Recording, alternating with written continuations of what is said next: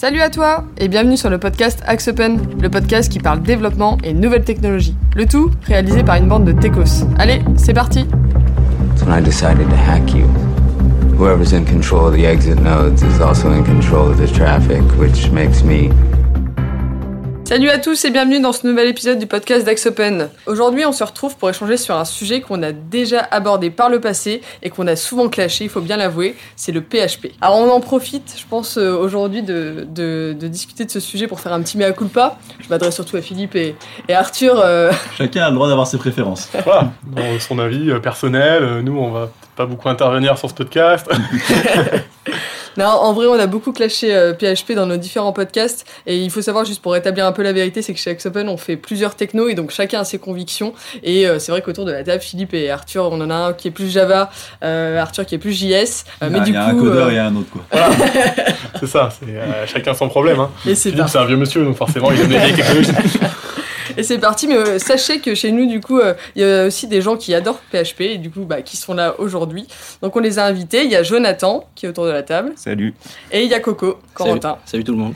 Qui était déjà venu aussi sur un, sur un précédent podcast. L'idée aujourd'hui, donc, c'est de parler un petit peu de PHP, mais surtout euh, particulièrement du framework Symfony, qui, euh, je pense qu'on peut le dire, révolutionne peut-être un peu la vision du PHP euh, actuel. Les mots ne sont pas trop forts. On parle déjà de révolution. Voilà, quoi. bah, après révolution dans son domaine quoi. Donc, euh, Oui, mais on aura l'occasion de, de revenir après dessus. On va démarrer comme d'habitude par les bases. Euh, bah, je vais quand même laisser Philippe présenter PHP. Dis-nous, c'est quoi dans les grandes lignes? Alors PHP c'est un langage de script, donc ça s'exécute côté serveur. hein, on est bien sur de la technologie serveur qui permet historiquement de générer, de mettre un peu de dynamisme dans des pages HTML et qui petit à petit est devenu euh, un véritable langage pour générer complètement des pages et générer des API, tout ce que vous pouvez imaginer. Donc dans ce podcast, on va parler de deux choses. On va parler assez peu du langage PHP, même si je pense qu'on aura l'occasion de, de- de montrer ses forces et ses faiblesses. Euh, mais on va surtout parler de, donc de Symfony, qui est l'équivalent, euh, alors pour ceux du monde Java, c'est l'équivalent de J2E, c'est-à-dire en fait c'est le framework au-dessus de la te- du langage lui-même qui permet de faire des applications, des API, euh, tout ce que vous pouvez trouver. On va démarrer par, du coup par le point historique. Euh, Nous vivons tous un moment historique. Corentin, tu peux nous, nous faire un petit peu euh, oui, l'historique de alors, au PHP niveau de l'historique, euh, donc PHP il a été créé en 1994. Donc c'était un développeur qui s'appelait Rasmus euh, Lerdorf. Donc au début c'était juste une application. Au début il voulait juste faire une librairie en C pour son pour son site internet perso. Et au fur et à mesure qu'il a rajouté des librairies pour pouvoir se connecter aux bases de données et dynamiser tout- toute son application côté back surtout, parce que parce qu'en fait côté front il avait surtout du JS.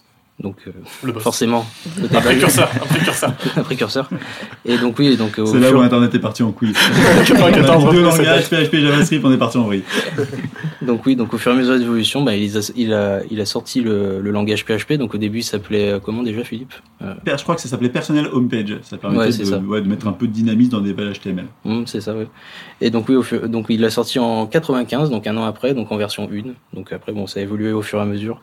Donc après, pour faire un peu un historique des évolutions, donc euh, donc bon, on a fait PHP 1, 2, 3, 4, mais ceux-là c'est les moins évolués et ceux qu'on connaît le moins, vu que on est un peu trop jeune pour ça, on va dire. Mais peut-être Philippe, non codé en PHP 3, moi. J'ai jamais connu PHP. Ouais, j'ai connu que le 5. Ça me fait mal. Donc voilà. Donc ouais, donc à partir du 5.6, euh, on va dire c'est la dernière version un peu obsolète, qui est vraiment la plus lente, la surtout qui est pas typée, parce que PHP c'est surtout connu pour la souplesse, un peu trop. Tu peux faire tout et n'importe quoi avec du PHP. C'est pas du tout typé. Il y a presque aucune. aucune. qu'au départ, il privilégie la souplesse et la sécurité. Donc, Ouais, ouais, c'est vrai en plus. ouais. Ouais, puis il faut, faut- pour replacer dans le contexte historique pour les gens qui ont plus de 30 ans. euh, non, il faut dire qu'à l'époque, c'était vraiment une, une révolution parce que pour faire ça, il n'y avait rien côté serveur et on pouvait mettre soit des grosses artilleries type Java qui étaient. Alors, Java, je sais qu'il y en a certains qui trouvent que c'est lourd, mais à l'époque, c'était encore plus lourd. Donc, du coup, c'était vraiment un langage qui arrivait avec un petit, un petit côté euh, frais et un petit côté, euh, t'as vu, c'est super facile, Ah, qui était hyper facile à prendre en main et c'est surtout ça qui fait que c'est bien. Et d'ailleurs, c'est- le moteur est toujours en C Ou ils ont créé Ah, c'est leur toujours du propre- C, ouais. D'accord. En fait, ils, ils avaient comme euh, objectif de, de créer un nouveau langage qui s'appelle euh, P++, non? Ouais, du P++, ouais. Donc euh, ils voulaient copier. Euh, ils voulaient passer du, en fait du C, C++, ils voulaient passer du PHP en C à P++. Enfin, voilà. Ok.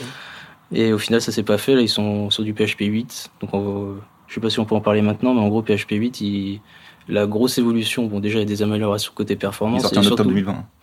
Et surtout, euh, ouais, bon, il est pas encore stable, donc euh, il n'y a pas beaucoup de gens qui s'en servent pour l'instant. Il est encore en développement, mais ouais, euh, en gros, euh, il a surtout euh, l'intégration d'un compilateur. Donc, euh, on va pouvoir compiler le PHP.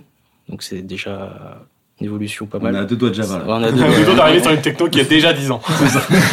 Mais c'est toujours euh, le Ouais. créateur qui s'en occupe? Qui le Euh, non, non, bah après, c'est toute une équipe. Non, le créateur, non, il s'en occupe plus. Je sais pas exactement ce qu'il fait, mais j'ai vu. Il y a une boîte plus- derrière où c'est des- c'est pas du tout open source? C'est la chose à faire. C'est pas du tout open source. Ah si, si. Si, si, c'est c'est open open source. source, Si, open source. Et donc, oui, donc dans le PHP 8, euh, j'avais une... un truc. C'est quoi les grandes particularités du coup de PHP, notamment, euh, bah, on en parle par rapport à un Java, un C Sharp, etc. C'est euh, Bah, en fait, quoi le truc, c'est ces que PHP, en fait, tout le monde peut en faire, même. euh, en fait, c'est- on va dire, c'est le langage le plus facile à appréhender. En plus, tu as besoin de rien du tout pour faire du PHP. Tu as une page HTML, donc euh, tu sais déjà faire du HTML, enfin, quand tu démarres le développement, et en fait, tu pars d'une page HTML et tu intègres du PHP dedans. euh, donc, c'est le plus simple comparé à du Java, où je pense que c'est un peu plus compliqué quand tu Ouais, Java, la marche à l'entrée, ouais, Oui. oui, pour, pour Oui, rentrer oui. dans Java, ouais, c'est pas pareil du tout. ouais. Donc euh, je pense que c'est surtout ça. Mais bon, après, euh, justement, vu que c'est du PHP pur euh, et que PHP il est beaucoup trop permissif, ben, c'est là où on voit que PHP est pas trop apprécié parce que ça permet beaucoup trop de choses. Et euh, en fait, un développeur qui va de base faire du, son propre framework PHP ou son propre application PHP, en fait, le développeur d'après il pourra jamais le maintenir. En fait, c'est pas possible. Ça Donc, me euh, rappelle quelque chose. Tout le- toutes les scripts en fait. Tous les langages Oui, de tout script, le problème c'est que tu peux faire tout Ouais. n'importe quoi et au bout de 10 minutes, bah, c'est un maintenable. quoi. Corentin, tu parlais du coup de- des, des frameworks. Euh, du coup, euh, au fil des années, donc il y a les frameworks qui sont développés pour tous les langages. Mhm. PHP a aussi les siens. Aujourd'hui, c'est quoi les, les- les grands frameworks qui existent? Alors historiquement, euh, le créateur justement, il avait Rasmus, il avait créé un, un framework qui s'appelle Zend. Mm. Donc euh, c'est le- c'est un peu le, le framework de base, mais là au, fur- au, fur, au fur et à mesure du temps, il est plus maintenu. Je sais pas, la dernière version elle doit avoir 4-5 ans. Donc euh, ce framework-là, il a été abandonné, mais là actuellement, les frameworks qui sont un peu le plus connus, bah, il y a Symfony bien sûr, il y a I, donc euh, qui est pas mal niveau performance, mais bon, qui est un peu euh, un peu trop permissif. Après, on a À la Ravel. Laravel, ouais, mais Laravel, lui, ses côtés performance, il est vraiment très très lent parce qu'il utilise une surcouche de Symfony. Mm. Donc euh, c'est encore un niveau au-dessus, quoi. Et niveau sécurité, ça Niveau pas mal de soucis ou Oui, bah oui, toujours autant oui, parce que oui, quand tu fais du PHP, si tu prévois pas, quand tu fais du PHP pur, si tu prévois pas tout ce qui est injection, tout ça, bah, directement tu as le droit, quoi. Alors Mm. que Symfony, lui, de base, quand tu crées un formulaire, il y a déjà tout, euh, tout ce qui est injection SQL qui est géré, quoi. Donc ouais. Ok, et si on se focus du coup un petit peu euh, sur, sur Symfony, qui est le framework dont on, on voulait parler aujourd'hui, puisque c'est celui qui est quand même pas mal utilisé, notamment pour faire des, des applications euh, métiers. Euh, framework Symfony, dans les grandes lignes, du coup, euh, c'est quoi et comment ça fonctionne? Alors, comme tout framework, l'idée d'un framework, c'est de cadrer le travail des développeurs. D'accord? Donc ça se base au-dessus d'un langage et ça apporte un certain nombre de... Alors, évidemment des librairies, mais surtout une manière de faire. Et ça va obliger le développeur à respecter un formalisme. Aujourd'hui, alors pas toujours, mais dans 90% des applications, Symfony c'est utilisé surtout pour faire des API, d'accord Et vous avez toujours votre front qui est en Angular, en React ou en Vue.js pour ceux qui n'aiment pas développer. Et euh, cette API, euh, grosso modo, ça va essentiellement être capable de traiter les web services, donc avec une donnée d'entrée, un traitement métier, un appel à une base de données, un retraitement métier une présentation pour l'envoyer à, la, à la partie vue. Et en fait, le framework, ça fait ça. Ça fait ça. Et ça cadre tout ce qui est euh, sécurité, euh, validation des données, serialiseur, déserialiseur, euh, interaction avec le directeur. En gros, pour faire simple, c'est ça, c'est ça un framework et c'est comme ça que ça fonctionne. Et Symfony permet quand même de faire des vues Ou c'est vraiment que pour les API? Mm. Ouais, de, Symfony, il intègre le template de vue euh, Twig. Donc, euh, on va dire, si tu compares avec du, euh, du Angular, c'est c'est pas ultra évolué comme l'Angular, mais tu peux à peu près faire les mêmes choses. Tu peux faire des ifs, des, des Mais ça fait calculer la vue côté serveur, c'est l'équivalent d'un JSF. Ouais, Oui, bien sûr. en Ça gros, ça te, calcule. ouais, ça te calcule la vue côté Mais serveur, ça te la renvoie. ouais. C'est plus utilisé du coup pour faire des API. En ce moment, enfin, Aujourd'hui, euh, plus personne euh, démarre des nouveaux projets en faisant, enfin Oui, moins. Mm, quoi. moi. Ouais, de moins en moins, ouais. Ouais. Mais j'ai connu une époque où j'en avais fait un, par exemple. euh, ils, ont, ils ont des applis en Symfony avec le Ouais, front. en le, front plein, c'est, ouais. le front, c'est du Twig. Si, après, les trucs, c'est utilisé surtout pour euh, l'envoi de mail euh, depuis, depuis Oui, le voilà. Twig, c'est un, c'est une librairie de templating. donc, Mhm. euh, qui est assez joli d'ailleurs, Ouais. comparé à- au langage de base de PHP. euh. Mhm.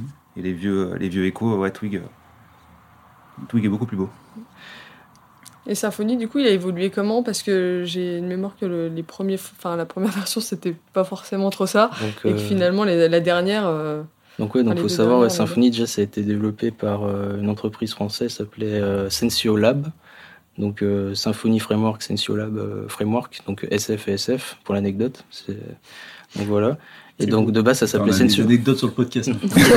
C'est ton- non mais donc au début ça s'appelait Sensio Framework et c'était développé par cette entreprise française euh, Sensio Lab et c'était de base un framework interne donc PHP et au fur et à mesure du développement ils l'ont rendu euh, Open source. open source en je sais plus 2005 ou 2006 en version 1 mais bon oui la version 1 et la version 2 euh, on va dire c'est vraiment la, la base de base qui posait enfin ça posait vraiment les bases et comme on a déjà parlé avec Philippe c'était vraiment euh, compliqué à configurer on va dire le le framework, il y avait beaucoup beaucoup de fichiers de config en, en YAML, en fichier YAML, qui, qui fallait, qui était vraiment compliqué à Et configurer. pour ceux qui ont déjà fait du YAML, c'est un espèce de formalisme euh, Python. avec des tables et c'est euh, genre euh, Ouais, c'est un cauchemar. ouais, c'est un cauchemar. que t'aimes bien, toi, Arthur, c'est ton truc, ça, non? Non, je préfère JSON. Ouais. Bah, YAML, tu mets deux espaces au lieu d'un tab, ça casse tout, tu Ouais, sais pas où c'est. Il n'y a pas d'erreur, y a rien, c'est horrible. C'est l'enfer. Donc voilà, et oui, donc euh, on va dire sur les dernières versions, Symfony sont, sont surtout, euh, on va dire sur la dernière version 4 et 5, ça s'est surtout attaqué à la, à la performance, à la sécurité et surtout à la clarification du code, on va dire, pour pouvoir, euh, on va dire, mieux appréhender le Symfony quand tu démarres dessus, quoi. Parce que avant c'était vraiment une usine à gaz, c'était vraiment compliqué à appréhender. Maintenant c'est un peu plus simple, mais comparé aux autres frameworks, c'est toujours un peu compliqué à appréhender. Bah, tout framework, de Oui. manière générale, c'est Oui. c'est un peu au-dessus, quoi.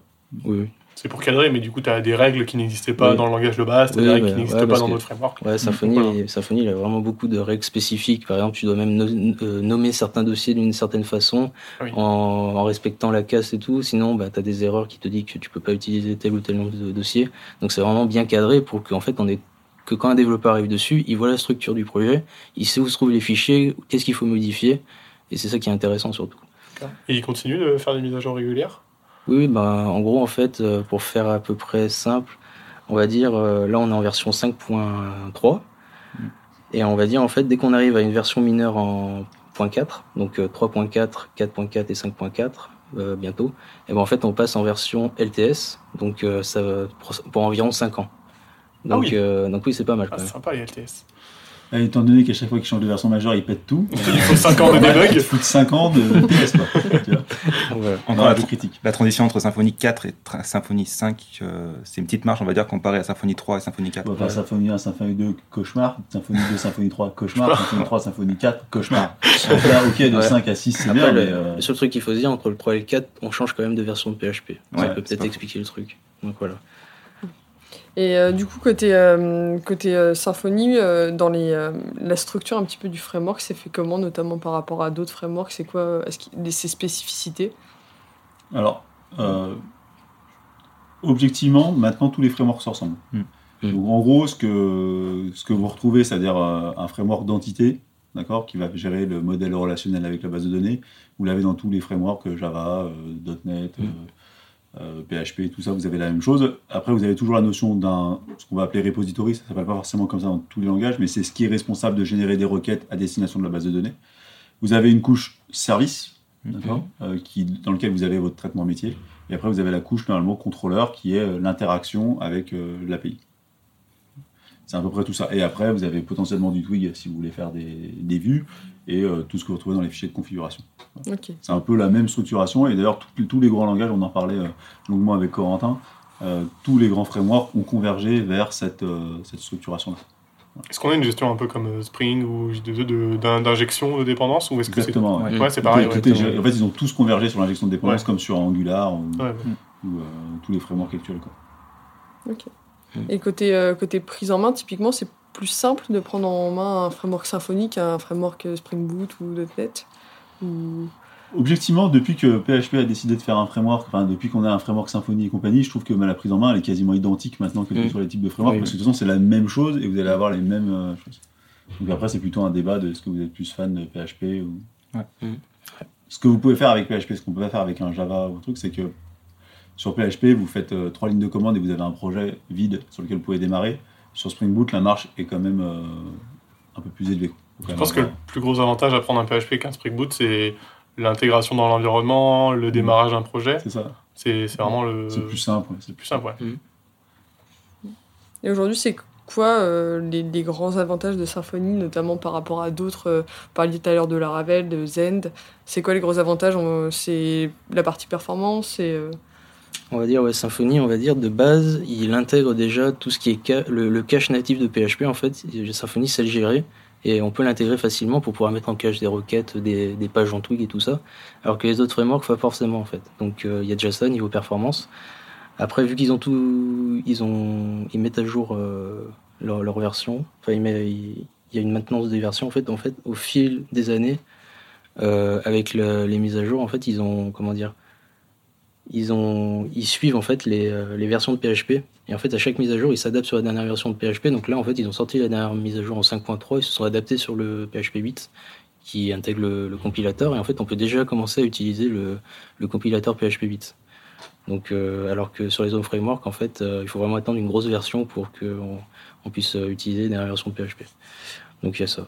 Et après, surtout, euh, niveau communauté, avec le- tout ce qui est documentation et tout, ça doit être la meilleure documentation. Parce que, par exemple, sur Stack Overflow, j'y vais presque jamais pour faire du PHP. Mais presque jamais euh, du, du Symfony. J'y vais jamais.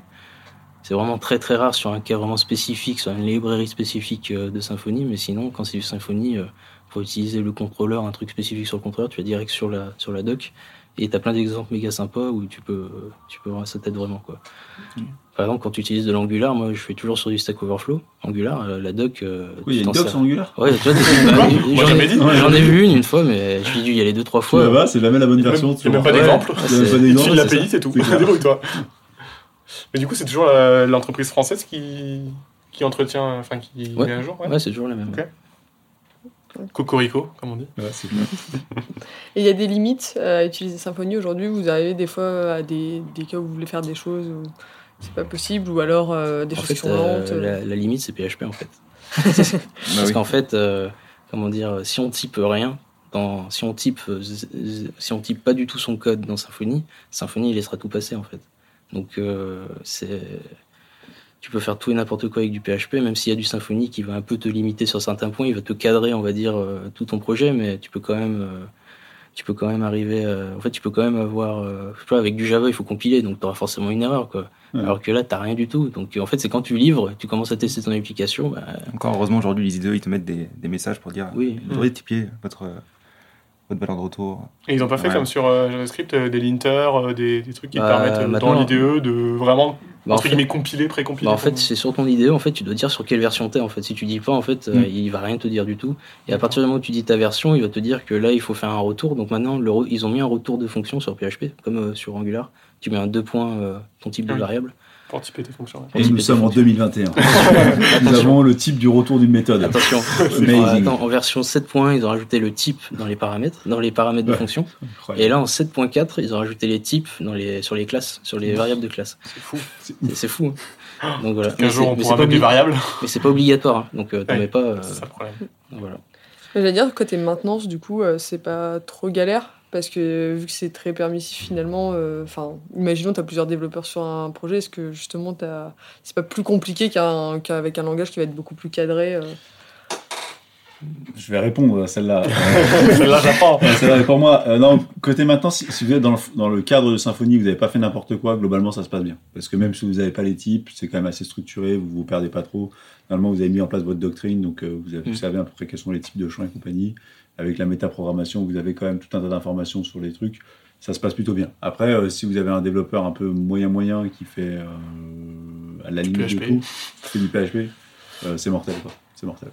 Après, les nouveaux développeurs, normalement, ils sont formés directement dans le framework Symfony. D'ailleurs, ils font presque plus de PHP natif, ou très peu, Un peu quand un même. peu, mais très peu. Donc, du coup, bon, c'est- moindre mal. Mm. Après, c'est sûr, la, la- ce qu'on parlait de maintenance, le gros des défis moi, que Symfony nous a toujours causé, c'est euh, les montées de version. Parce que les montées de version, c'est un cauchemar euh, là-dessus.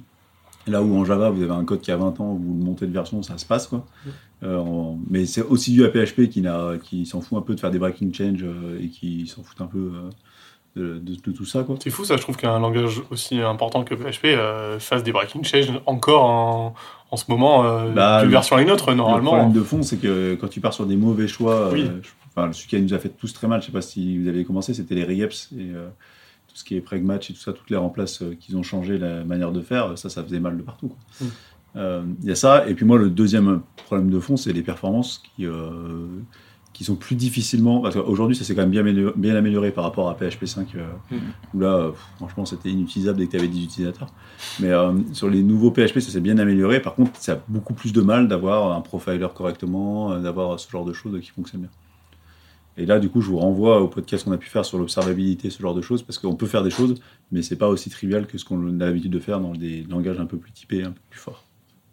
Aujourd'hui, du coup, quel est, euh, l'intérêt quand on a un, du coup un, nouveau projet à commencer, une API, euh, un dev euh, d'application? Quel est l'intérêt à, choisir finalement Symfony? Pourquoi est-ce qu'on va le choisir euh, pour des, des sujets? Je sais que des fois, c'est parce qu'il y a l'équipe de développement bah, qui maîtrise euh, PHP euh, et du coup, bah, naturellement, on, on se, on se met là-dedans. Mais euh, ou pour la logique du SI, peut-être Moi, je pense que voilà, la cohérence du SI, c'est toujours important. C'est-à-dire que euh, choi- choisissez pas la nouvelle techno parce que vous avez un nouveau projet, parce que c'est cool. Gardez une cohérence parce que ce qui est dur dans l'informatique, c'est pas tant la technologie que d'avoir des développeurs qui soient compétents dessus. Donc, si vous avez une partie de votre SI en Symfony, c'est cohérent de continuer dedans. Euh, si vous faites un choix from scratch, là, il faut, aussi- faut se poser la question de, de, de ce que vous souhaitez faire. Mais Mm. euh, sinon, euh, ouais, il faut vraiment réfléchir dans la cohérence. quoi. Après, la communauté, enfin, les deux langages, que ce soit PHP ou, euh, ou Java ou, enfin, ou .NET, vous avez aujourd'hui des grosses communautés derrière, donc vous n'aurez pas trop de mal à trouver des développeurs, théoriquement. Mm. Vous n'aurez pas trop de mal à trouver de la documentation. Donc, Et Symfony, typiquement, euh, enfin, ça peut être un bon choix pour une grosse application métier ou euh, on va plutôt peut-être le, le réserver à des, des choses moyennes, enfin, à faible fonctionnalité. je ne vais pas répondre à cette question parce qu'on va me, on va me dire que j'ai un avis biaisé. Et j'ai un avis biaisé sur le sujet. Ouais. Moi, je dirais que, en fait, euh, au niveau des frameworks PHP, on a vraiment des frameworks qui sont faits pour des sites vitrines, type euh, Ubiquiti, il s'appelle. C'est un framework qui, qui, euh, qui fait vraiment que de la génération de templates, donc euh, c'est bien pour, euh, pour un site vitrine. Et c'est fait pour, quoi, c'est ultra rapide. Alors que dès qu'on commence à ajouter des fonctionnalités, vu que Symfony a quand même, au niveau framework PHP, beaucoup, beaucoup de, librairies, je pense que ça doit être ceux qui ont le plus de librairies compatible euh, qui fait tout et n'importe quoi. On peut faire du paiement, enfin on peut vraiment tout faire. Alors que, alors que les autres, les autres frameworks sont plus lents, proposent moins de fonctionnalités et, et tout ça. Donc,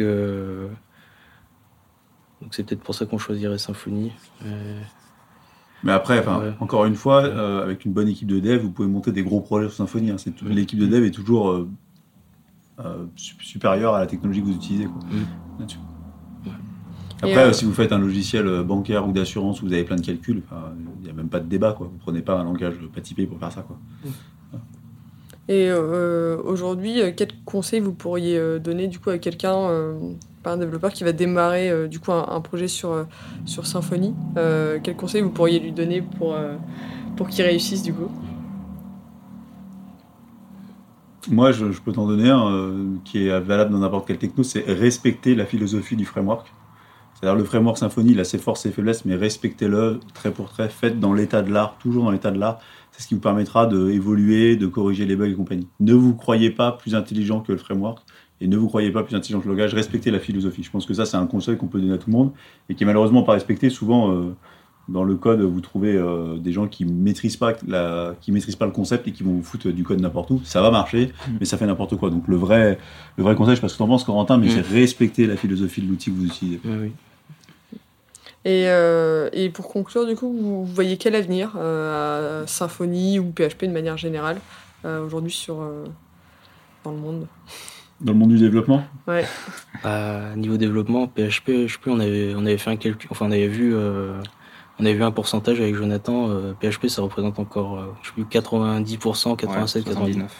Je sais plus. 79%. Ah non, ouais, non, c'était, des ça c'était WordPress pour les Ah, c'est. WordPress, je pense, Ouais, Non, qui 79%, c'est les beaucoup, PHP. Après, c'est aux alentours de 30%, je pense. Oui, euh, non, mais je parle au niveau des CMS, genre euh, Ah, c'est WordPress, 30%. euh, 87%, un truc comme ça. Enfin, donc ouais, donc euh, au niveau des, des langages utilisés, PHP, c'était quoi la stat? PHP, c'est le cinquième langage le, le plus craint. Ouais, Et le pourtant, c'est Overflow. ouais, Ouais, ouais. pourtant c'est le plus utilisé, tu vois. Donc euh, Ouais, je pense que c'est parce qu'il est aussi beaucoup utilisé dans des sites vitrines, comme tu dis, dans des WordPress. Ouais. Ce qui peut un peu fausser la stat pour nous qui faisons des, des sites plus, euh, ouais. spécifiques et métiers. Mm. mm, Euh, mais je pense que pour du, pour du métier euh, et pour du spécifique, ça va de plus en plus se perdre, je pense. Mhm. Mais, euh, mais voilà, il a quand même ses forces pour faire des vitrines, pour faire des sites rapidement. Mais pour nous, ce qu'on fait, c'est pour ça que Philippe en parle mal, entre guillemets, c'est parce que pour, pour notre corps de métier, c'est un peu plus compliqué d'avoir une très grosse appli en Symfony, en PHP. Euh, et puis c'est aussi euh, pas à l'état de l'art, comme dit Philippe. Maintenant, il y, a des, il, y a des, il y a des frameworks qui le font bien en Java, qui le font bien en .NET. Et, euh, et donc, euh, ce serait, c'est dommage de partir sur une technologie qui a un peu de retard, entre guillemets, sur les autres, qui essaye toujours de rattraper ce que fait les autres, euh, alors qu'on peut avoir euh, l'état de l'art, entre guillemets.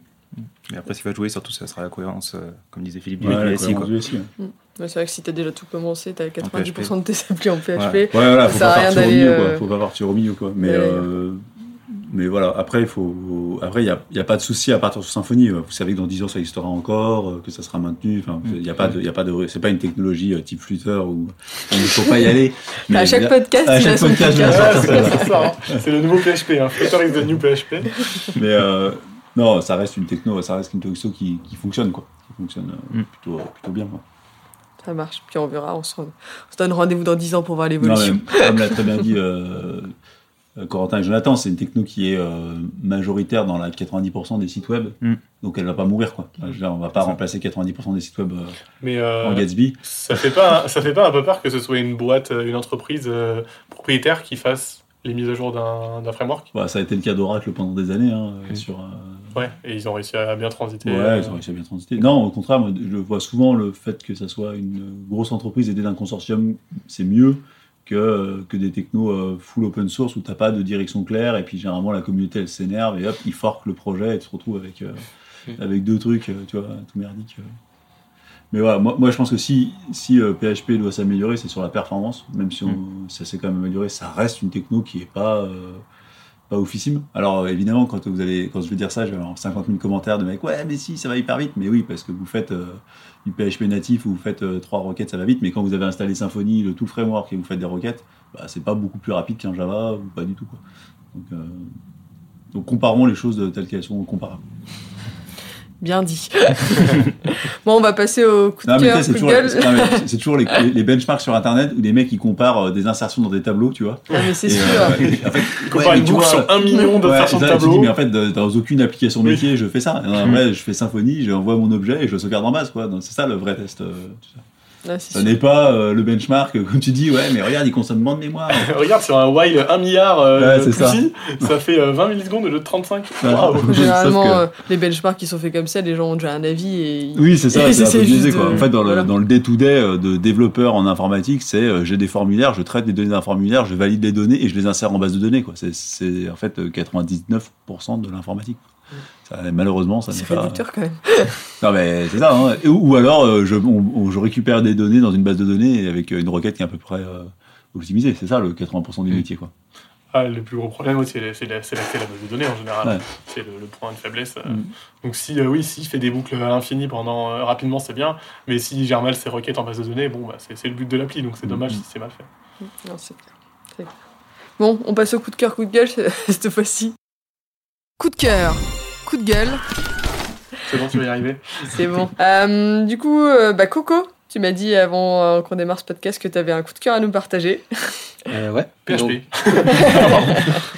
donc, euh, donc oui, donc il y a récemment j'ai découvert un, on va dire, une nouvelle application euh, développée en Node qui permet de, de gérer des flux, euh, enfin de, de, gé- de gérer automatiquement certains flux. Donc euh, ça se rapproche un peu du Talend qu'on Qui est un ETL.